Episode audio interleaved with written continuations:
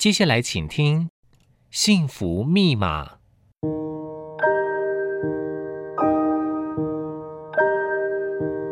物质的拥有只能带来短暂的快乐，内心的自在跟宁静才是值得追寻的幸福。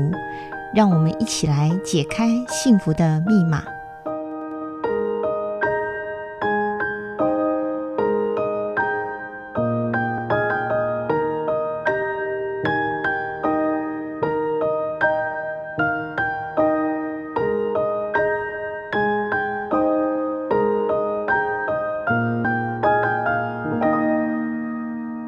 这里是幸福密码，我是主持人张丽君 Kimi。这一季的节目的主题是“生命是一场学习的盛宴”。那我们都知道，其实学习不是在限于学校哦，那不是为了考试的成绩所做的学习，那更符合我们所谓的自主学习的精神哦。那当一个自主学习越多元的时候，越广博的时候，他的人生其实是更有弹性，或者是更有广博的一个可能性哦。那我们非常开心，今天幸福密码我们邀请的来宾非常的年轻，那虽然年轻，可是他有很有经验的一个斜杠的呃人生。哦，那想跟他聊一聊他的一个斜杠的经验。那欢迎刘地刚，地刚你好，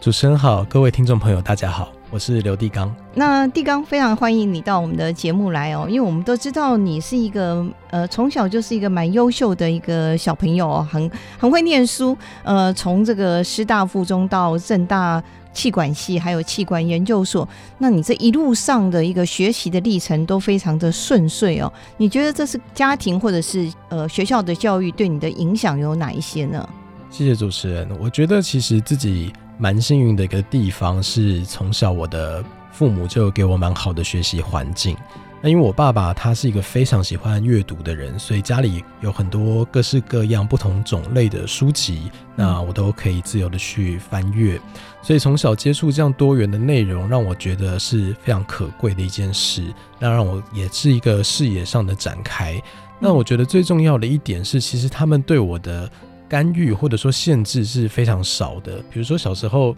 写完功课之后，我要跟朋友出去，或者说我要在家看电视、看漫画、打电动等等，其实他们都不太会有过度的干涉，所以他就任我自己安排。那甚至包括长大之后，我选校、选系、找工作，如果我不是主动的去寻求他们建议的话，其实他们也不太会干预我的选择。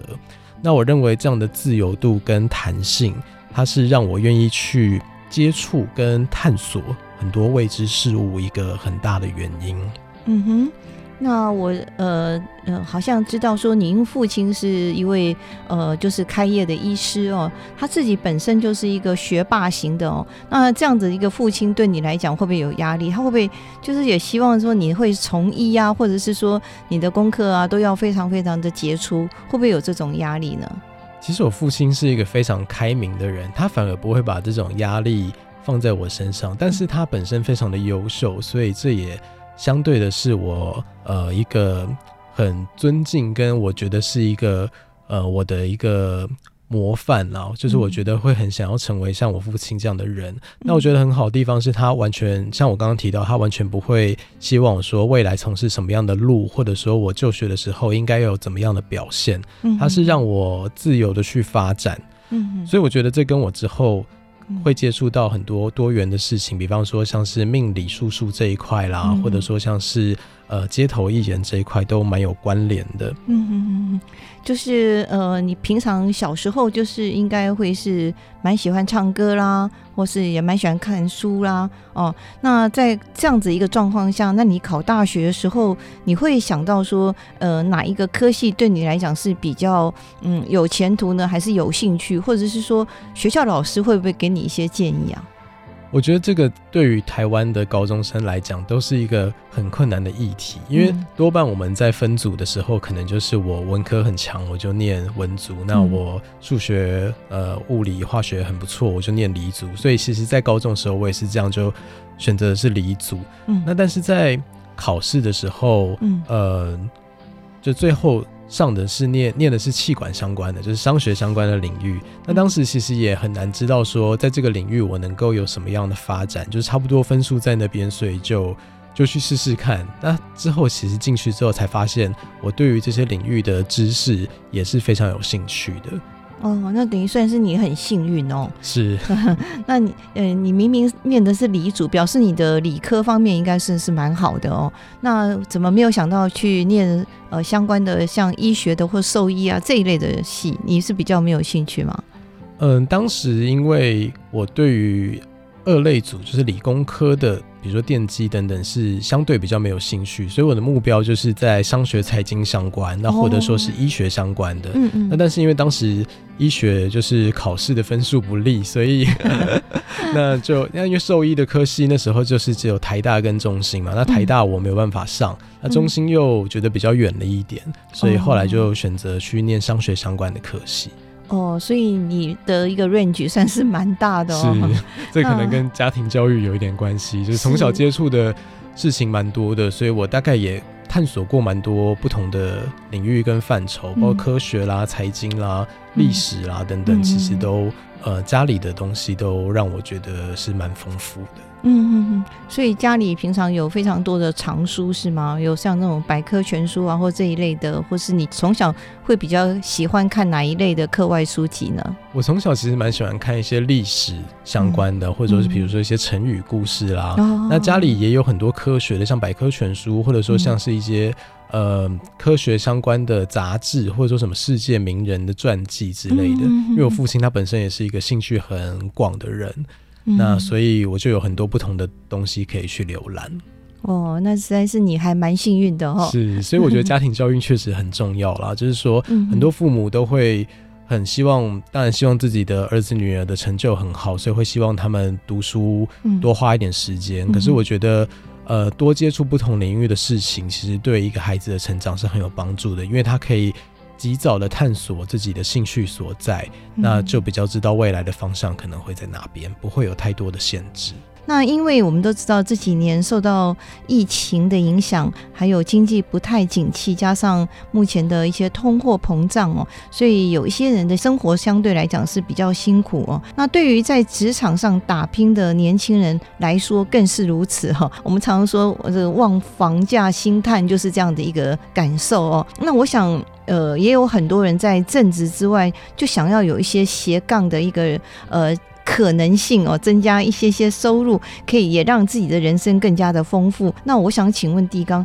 你是什么样的因缘来开始你的斜杠的人生呢？其实我这个进入斜杠的人生，是从我开始学命理是一个启发点。那我之所以会接触命理这一块呢？呃，正式的一点是大概在十年多前，因为家人工作上有一些需要，嗯、所以就有朋友推荐了一位命理老师。嗯，那因为他最后算出来就是我们都觉得蛮灵验，嗯、所以之后就是我也个人有去向老师去询问一些事情。那老师当时是有建议我说，呃，最好是改名，所以就也跟着老师改名之后，那后来因缘际会就询问到老师说他有没有在收门生，就跟他拜师。嗯哼。那在拜师之后，大概一两年就出师。那出师之后，我就刚好那时候也是念完研究所毕业的时候，所以我就一边工作，那一边斜杠当命理师。嗯。中间我工作其实换了很多份，可是命理这个服务是。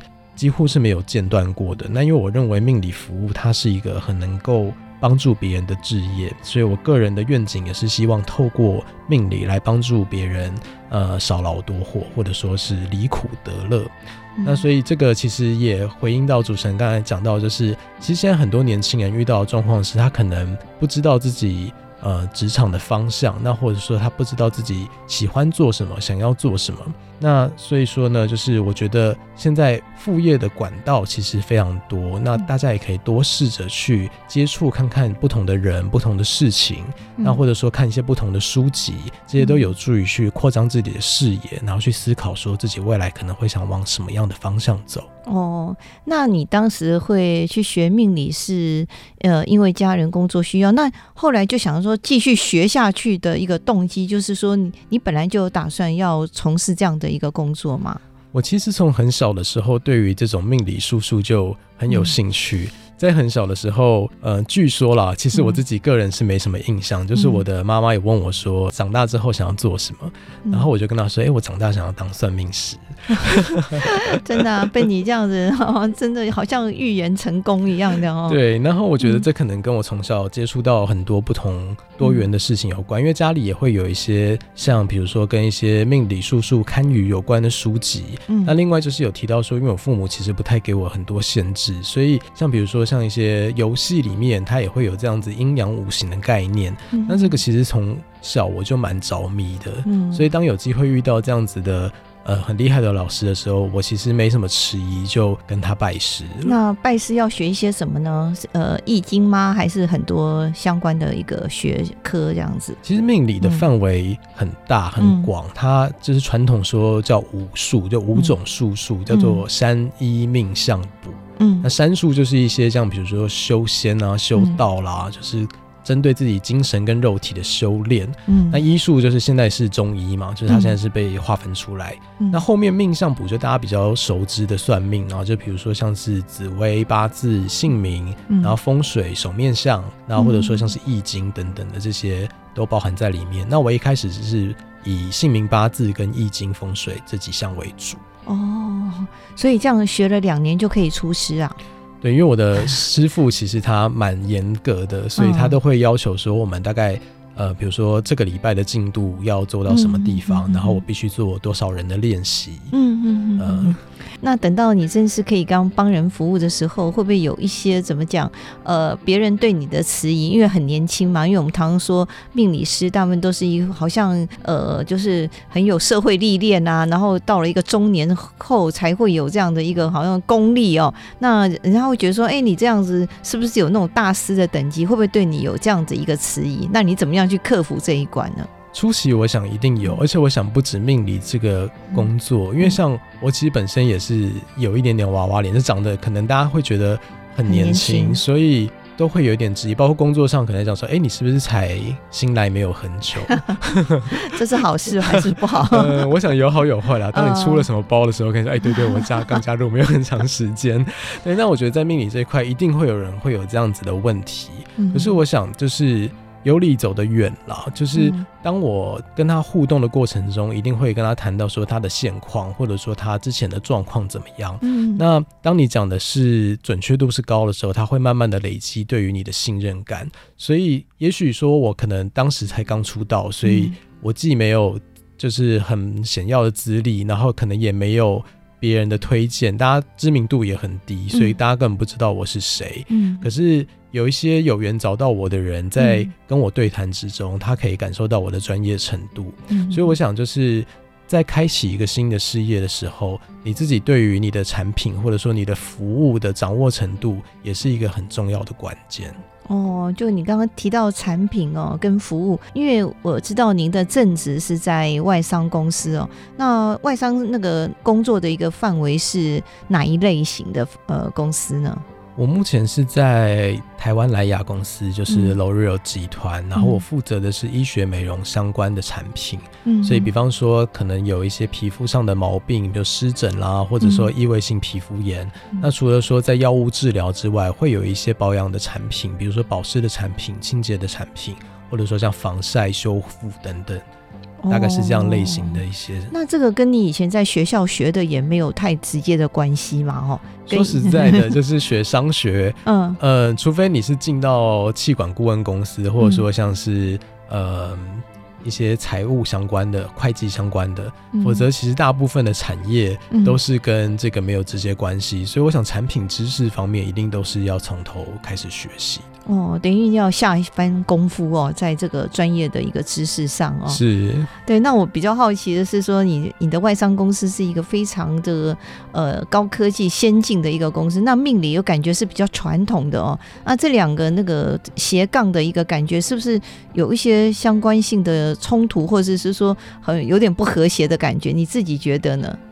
其实我觉得命理跟现在大部分的行业感觉起来都会有一点冲突感啊，嗯、就是因为命理它很传统嘛，但是但现在就是现代社会都很创新，很强调就是求新求变这件事情。嗯嗯。可是我想，就是命理这件事情，它在与时演变之中，也是会加入一些就是这个时代的元素。嗯，比方说这样。可能比如说紫微斗数里面，大家很常问说，诶、欸，老师大概什么时候会有姻缘？什么时候可以结婚嘛？嗯，可是古代人结婚都很早啊，都是十五六岁嘛。嗯、可是你现在的人不可能十五六岁结婚啊，所以其实你每个技术的演进，它都会随着这个时代的变化，或者说你生活圈这个文化不同而会有所改变。那当然就是这个事情本身还是会让人感觉比较偏传统，可是看你是运用什么样的方式来做表达。嗯哼哼，那就是你刚刚提到紫微斗数哦，因为紫微斗数是要看命盘嘛哦，那这个几千年的命盘跟现在人的看命盘，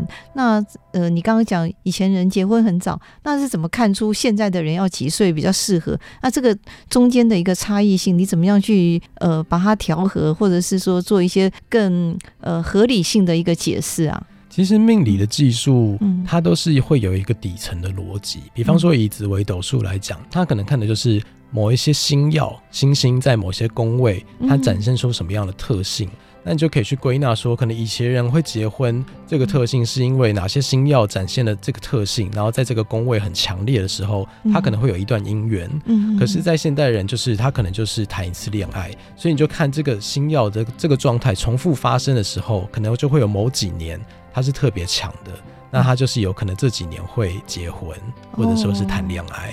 哇，这个我感觉也是还蛮悬的哦。那以前我访问过一位呃命理师哦，他说有一个理论叫做算不准理论哦。那一个张胜书张大师哦，那因为像你这样去帮别人做一些命理的服务，如果万一算不准，有没有人来踢馆或者对你有什么一些的负评？那你要怎么去处理呢？算不准这件事情，嗯，在我这边其实比较。没有发生过，但有有过的是，比如说，嗯，像之前曾经有过一个案例，是他来找我算感情，就是说他们能不能够复合，嗯，那就帮他用易经测卦，那测出来结果是会，嗯，结果过两个礼拜他就跟我说，哎，老师你不太准了，就是到现在没有复合，我说哦是吗？然后我就没有，就是大概就是冷处理没有回答，就再过几天他又跟我说，哎，老师我们复合了，所以大概是有这样子的经验了。可是说真的准不准这件事情，我觉得。呃，以现在来说，我觉得学习很容易啦，包括说学算命，其实很也很容易，所以要算准，我觉得这个难度。相对来讲，门槛是低的，是对。那只是说，但你算准之后，你可以给予命主什么样的建议，反而是比较重要的部分。那我们刚刚有提到说，呃，他在外商公司跟这个命理师这种反差性很大。那呃，那如果在处理方面的话，那请问你是怎么样做好时间管理？那如果在冲突性的时候，你要怎么样去安排你的一个生活上的节奏呢？我认为，在我们发展斜杠的事业的时候，就是时间的调配跟自己健康状况的这个管控是很重要两件事情。嗯，那时间调配上对我来讲，其实是掌握度算比较高的，因为我的正职工作大部分是偏向业务类型，或者说曾经是管理职，所以我自己对于个人这个工作时间的规划跟掌控性比较高。那大部分就是，比如说白天上班，然后晚上就安排一些个案算命，那或者说是平日上班，假日算命，大概是这样子的形态。嗯，嗯，但是多少还是会有遇到时间冲突的时候，那我会建议各位还是尽量先以本业为主了。嗯，那一方面我们是呃拿人家薪水嘛，不说食君之禄担君之忧啦，但是至少我们这个本分要做好，否则因为其实我们做副业很大一部分的原因是想要增加一份收入之外。可是我们还也想要进行一个，就是对于自己事业的探索。嗯，那之所以会用副业的形式来做，就是但免不了只是会需要本业有一份稳定的收入。嗯，所以我觉得经营副业很好的一个地方，就是我可以有稳定收入的同时，我又可以去探索自己的事业，而不会说像我一开始投入创业，我可能会有很高的风险跟心理上的不安全感。嗯，那可是既然我们是想要维持这个状态的话，那我当然本业就要去顾好。否则说，当你比如说我为了顾副业，那我晚上可能忙到很晚熬夜，可是我隔天起来就很没精神，或者说上班迟到，然后跟客户讲错话，那反而我们在本业经营的时候，会加大了我们对于这个事业的恐惧感跟压力。那当这个压力来的时候，我又会进一步的说，诶，那我这个副业是不是就要更花时间去经营？反而我们就会进入一个很可怕的循环，就是我本业没顾好，可是副业压力又很大，然后互相影响，那到时候心理上的状态其实也会不是那么的好。对啊，呃，照你这样讲，如果万一没有顾好，会不会是两头落空，或者是顾此失彼哦，或者是本末倒置？那这样的话，就是呃，有点失去斜杠的意义，对不对？是没错，所以也是。呃，想跟各位分享，就是当你想要进行一个斜杠人生的时候，最好先去审视一下自己每天大概有多少时间是可以自由运用的。那包括说你休息的时间跟你空闲的时间，那你去了解一下，比如说每个礼拜我大概有几个小时可以是 free 的，是可以自己完全掌握的。那你再从中切出一些时间来做你的斜杠人生，我觉得这样子会是比较健康的。对，那呃，据你所知，现在大家呃斜杠的兴趣是不是很高？那呃，青年人是不是还蛮趋之若鹜，做自己的一个就是本业之外的一个副业？其实我觉得大家会想要做斜杠，绝大部分的原因还是主持人刚刚提到过，就是因为房价物价一直在涨，可是我们薪资可能并没有跟上，导致年轻人的很多可支配所得是越来越少。嗯，那不说买房很遥远啊，甚至有一些。在生活起居上可能都捉襟见肘，比方说我是南部上来北漂，可是可能光房租、呃跟一些生活所需，一个月就要两万多块，那薪资可能也就才两三万、三四万啊，我能够运用的钱就很少，更不要说有什么娱乐的。的支出，嗯嗯，那再加上说，其实现在时代演进的很快啦，就是我们要发展副业，相对的比以前容易很多。嗯，我觉得这两个原因是造就我们现在很多年轻人会想要有经营一个自己事业的原因。哦，那呃，很多年轻人呃经营自己的斜杠哦，他的一个副业的时候，都会透过网络。你是不是也是先透过网络，慢慢的经营你的一个就是客户群这样子？我一开始的话，大概会从两个方面，一个是身边的亲朋好友的推荐。那当然，因为我会可能先让亲朋好友先试试看我的服务，那他们觉得还不错的话，会推荐出去。嗯。那当然，网络也是一个很好的管道，所以我在蛮初期就有成立了一个 Facebook 的粉丝专业，然后来做这样子命理的服务跟一些广告。哦。所以呃，所以是是一步一脚印，慢慢来哦。一开始你你可能不能把你的一个副业的一个比重，嗯，弄得很大很大。就像我刚刚讲的，可能顾此失彼。而且呃，你你像你像服务的公司，你的本业的公司，他会不会呃 support 你去做这样的一个副业呢？我觉得我们公司。还算是蛮针对这一块还蛮开明的，就是不止我，其实有一些同事他也是有斜杠的产业。那只要公司的这个呃规范是说，或者说公司的态度是说，只要你不影响到本业的工作，那同时你的副业跟我们公司是没有竞争关系的，嗯，那就不会影响到我们的话，就是可以在利用自己的下班时间去做这些事情是没有问题的。哦，那我觉得你也蛮幸运的，因为你的工工作的形态是比较有点弹性哦，不像有一些上班族是朝九晚五，他一定要在办公室。那你的时间稍稍微有点点弹性哦。那如你在这样斜杠的一个过程中，你有没有碰到什么瓶颈，或是有一些困难？然后你是怎么样去克服的呢？其实我觉得瓶颈或者困难一定会遇到的。嗯，那比方说像我在刚开始。就是命理的这个事业的时候，一定会遇到说，比如说，可能这个月哎生意还不错，可是下个月搞不好就完全是归零。嗯，所以这样子的一个初期的不稳定性，那我想应该是所有的产业都有可能会遇得到的，包括说一些个人接案的啦，或者说像是比如说一些呃买卖货物的啦，这些东西都有可能会遇到这样子的状况。嗯，那我自己的方式是，嗯。我会把这个时间拉得更长一点，就是说我可能不会专注在我每个月的状态，因为你很难说出席每个月都很稳定的流入。可是你要规划说，就是当你投入了哪些资源之后，可能预期会有哪些产出，但是在这个产出没有达到你的预期的时候，我应该怎么去修正？就一直去思考这些事情，而不是说，哎、欸，这个月归零，然后就很恐怖。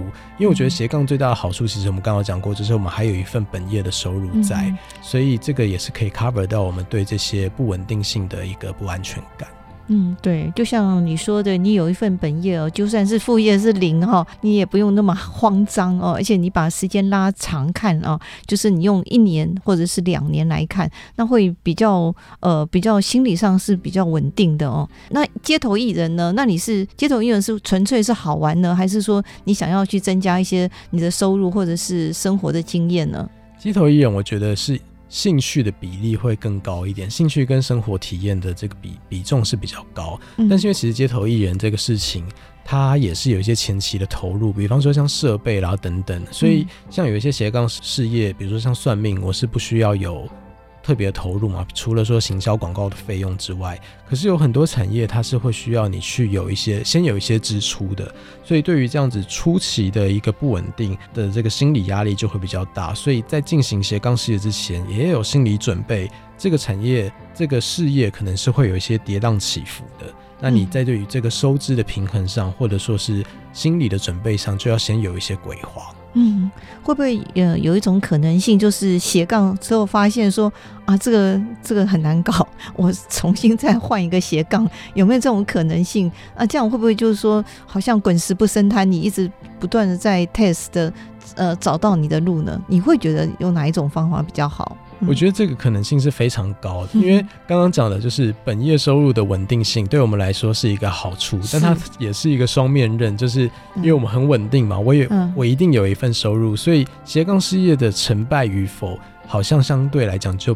比比较不是那么重要了。嗯，所以说我会比较建议。斜杠事业或者说副业，既然我们称之为事业，那在开启之前，你可能要有一个它是你个人事业的心理准备，而不是单纯的当成一个收入的来源。嗯那我觉得思考这个事业可以为你、为他人带来什么，是一个很重要的事情。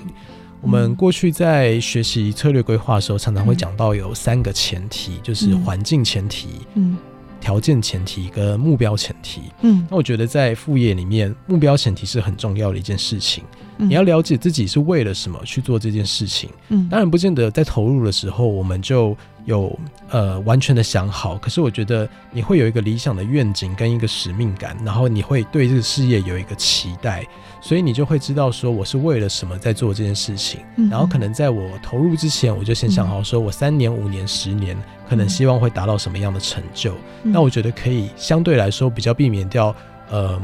可能我做几个月啊 没有什么成绩，那我就觉得啊那算了就不做了，很辛苦很累，我我就休息就好了，这样子的状况。哦，所以。嗯，你是蛮有策略规划的，可能跟你的那个呃学的那个是企业管理有一点关系哦，不是那么的随性去做很多事情，呃，是有按照步骤，然后按照规划、按照愿景这样一步一步去落实，对吗？是我其实也很鼓励大家可以思考自己，不管是本业或者说是副业，自己的、嗯、呃职涯的规划，就是长、短、中、长型的规划，跟你个人的目标以及你个人的能力。那可以达到什么样的程度？所以也其实很建议各位，就是在发展斜杠事业之前，你要对于这个行业有一定的了解，包括它的市场需求，嗯，然后平均的收入的状况，嗯，以及你能够成长的幅度，它天花板大概在哪里？跟你现在在行业中具备什么样独特的竞争优势？我觉得这些分析对本业或者说是副业都是一个很有帮助的事情。所以包括说，像我现在就是虽然职业十年多了，可是还是会一直去调整跟修正这些观念。本业跟你的事业有没有可能就是说有一种变化性？比如随着你的年龄，或者随着你的一个这个发展，如果你的呃副业经营的很好的时候，你是不是有可能打算成为一个正职或者是一个全职的一个经营了？我个人的经验，其实在还没有开始。正式职业命理师的时候，就已经先想好说，未来有一天我是想要全职做这件事情的。嗯嗯。那我认为就是，呃，刚刚也提到斜杠好处，就是在实现创业梦想的时候，我们可以一边有稳定的收入，这也是我当时决定先工作的一个原因。那再来另外一个原因是我其实觉得命理师这个职业，我。也需要对于比如说像工作现在上的状态啦，有比较深的了解，嗯、在给予建议的时候，就可以比较的从实际面上给予建议。嗯嗯。那所以我觉得说，是不是要全心经营，大概会有两个状况，然后就一般的副业来说的话，大概有两个状况。嗯。一个是我们的这个斜杠的副业已经站稳脚步。那你会想要花更多的时间、更多的精力去扩大你服务的人群，或者说让你的产品跟服务更加的精致化。嗯，那这个是一个原因。嗯，那另外一个可能性是你发现你的副业逐渐扩大的同时，它已经会慢慢的压缩到你的时间，也就是主业跟副业已经让你有一点吃不消了。那这个时候你就必须做出选择，说你的副业是就止于这样子的规模。或者是你如果想要继续扩大的话，那可能就必须得舍弃主业。所以我觉得大概是有两个方向，但是殊途同归啦，就是我会想要花更多的时间跟精力在副业上。那只是说，一个是你预先设定好目标，比如说我有一个里程碑，我的副业达到多少收入或者有多少客源的时候，我会开始全心投入，要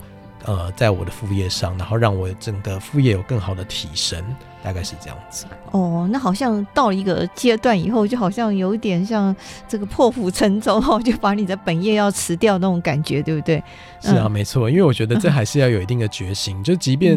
我觉得很大的好处是我已经知道我副业有一定的底子了，可是你心理上还是多少也会有一点压力，说，哎，我当我失去了公司给我的这一份稳定的薪水的时候，嗯、我单独用这个。我自己的创业是不是可以支持自己生活所需？所以我觉得在这之前，大家可能也要很清楚，说我现在每个月大概会需要多少支出。然后我建议大家可能也是，如果在你要全心踏入经营你的斜杠事业的时候，可能也最好先预留可能一年到一年半左右的支出的这个金额。那对你来讲是比较宽裕的，也是比较可以容错的。当你发生一些问题的时候，你不至于说你的人生好像遭逢了很大的灾难。哦，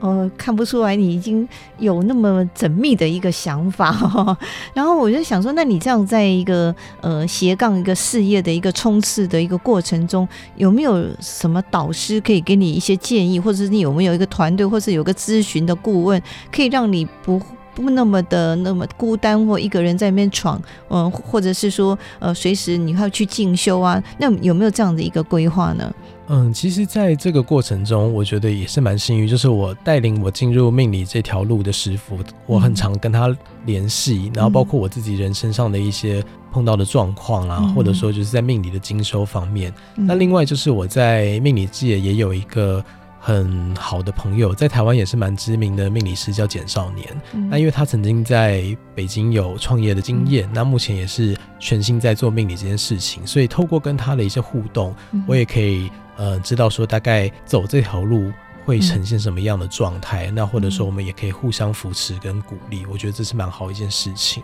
哦，好，嗯、也是呃，不比较不会这么的慌乱，或者是呃，遭逢到一些呃你没有办法招架的一些状态哦。那你未来是不是也有更大的一个梦想？你自己会想要变成什么样的一个人生？你自己有没有一个规划，一个 picture 这样子？我自己的梦想，其实刚刚有提到我的愿景，就是透过命理去帮助更多的人离苦得乐跟趋吉避凶。嗯、所以我会希望把这件事情做得很大。可以举一两个例子，就是我曾经有一个案主，嗯、就是他是就是透过我刚才讲到的那位简少年老师，他来找我说要改名。嗯，那刚刚深聊之后，他说他其实之前改过一次名字，那我就说，那我把你现在的名字跟改过的名字都一起看一看。嗯，看完之后，我说其实这个名字改的就是跟你的搭配并没有很好，然后就接着问他说，看这两年可能他会过得比较苦一些，就问他有没有一些呃意外的重大的意外或者是一些伤害。他就说，改完名后的这两年，那他就是接连身体出了很多状况，然后住院住了很长一段时间，然后感情又一直被骗，大概就是过得很凄惨，所以后来才又找到简老师，然后来找到我来改名。后来顺利改完名之后，他就跟我回馈说，就是呃，以前大概都是月光族，可是现在他就觉得说自己生活的很有信心，然后也很常在工作上领到一些奖金，多了很多储蓄。那甚至他后来有报名我姓名学的课程，说想要了解说当初这机制是怎么运作的，他就很有兴趣。所以这我觉得是帮助人在事业上成长的一个的一个例子。那另外一个是健康上，就是我曾经在中国有一个客户，他是找我做活动的祈福。那因为他们办的是大型电竞比赛，所以很常会希望说设备顺利运作啦，或者说是可能甚至是户外活动，希望天气不要暴雨啦等等这样子的一些需求。嗯，那我们第一次合作的时候，这个呃公司的负责人我就跟他聊了一下，那也顺便帮他看了一下命，就跟他说，跟他的家人都算了一下，就说他诶、欸，你太太可能这两年要比较注意，就是可能会有大肠跟胸肺方面的一些毛病。哦，那提醒他这也算得出来，是要提醒他要注意一下。那后来，因为他第一次祈福的效果很不错，之后就 routine 的会找我去服务。那有一次，他就跟我说，很感谢我当初有提醒他太太这件事情。嗯，因为他说我提醒他完之后，他们就每半年都会去做这个大肠的筛检。嗯，然后在某一次就发现了，就是有很早期的大肠癌的状况。哦，那因为发现的蛮早的，所以。他就治疗的也很顺利，都蛮平安的，就没有影响到他的身体太多，所以他就觉得就是呃，这个帮助对他是非常非常大。因为如果说拖到可能第二、第三期，那这个状态就会变得比较严重。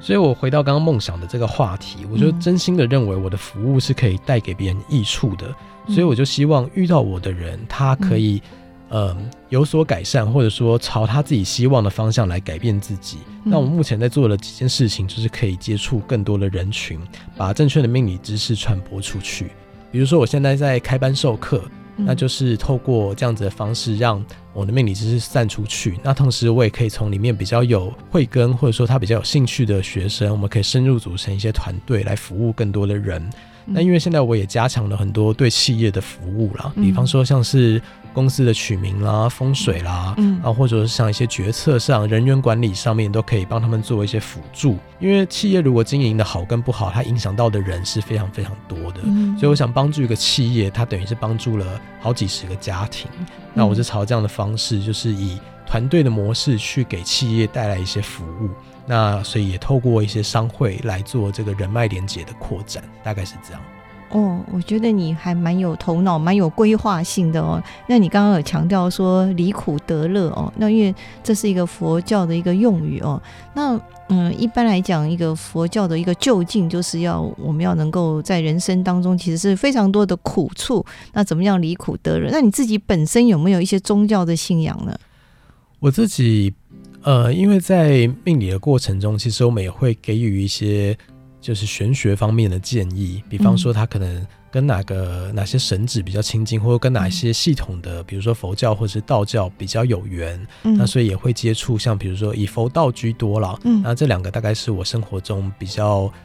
呃算是一个信仰的部分。嗯，所以你也会去呃看一些佛经啊，然后去读一些佛学啊，这种跟命理比较接近的一些书籍。是因为我的老师也要求我说，每天就是要念一次《金刚经》哦，所以然后当然就慢慢会扩大到一些其他的经典，然后道教的经典等等，都会有所接触。哦，我刚刚听你这样讲，我觉得你还那个功力还蛮强的，可以呃 能够透过改名就把人家的命运说做了一些改变哦。那我们现在台湾好像有改名的一个限制，不能一直改名吧？好像对，目前是上限是三次，嗯、三次已经是有放宽了，很几年之前应该是两次，忘记哪一年开始就开放到说你可以改三次名哦。所以上次有人这个鲑鱼之乱的时候改鲑鱼，后来发现已经三次了，再改不回来了。对，他这个就有点麻烦，他可能就要请他爸爸改成跟他一样的鲑鱼的名字，然后他就说我家族里有人跟我名字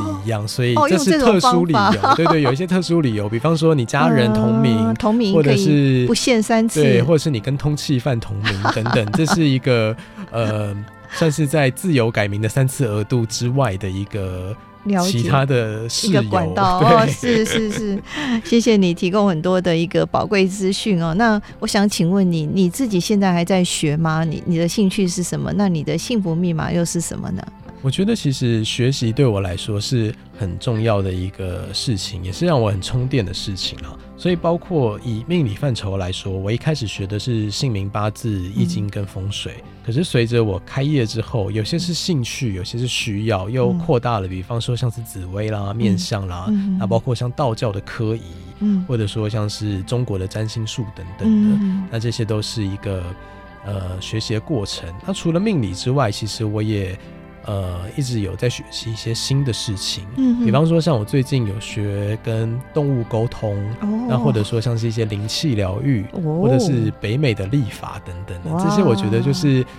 都很有趣之外，然后有时候会很意外的发现，其实跟自己的本业或者是副业可以有所结合的，嗯，那所以我也很鼓励大家，就是在呃。工作之余，可以多去接触一些不一样的技能，或者说不一样的书籍。嗯，那我觉得透过这些知识的汲取，其实对于自己的成长是非常有帮助的。对，我觉得你讲的很好，就是不但是成长，有时候也会开创你另外一个视窗或者是事业的一个管道哦。是，所以我们不要这个吝于这去学习，因为它这是一条永无止境的一个课题哦，也是我们一辈子要做的功课。那也希望大家不论在什么状态下，都要全力以赴，并且处之泰然。那非常感谢地刚今天现身说法，很棒的分享。谢谢主持人，谢谢各位听众。好，也谢谢大家的收听，周末愉快。我们下个礼拜五同一时间在空中相会，再见，拜拜。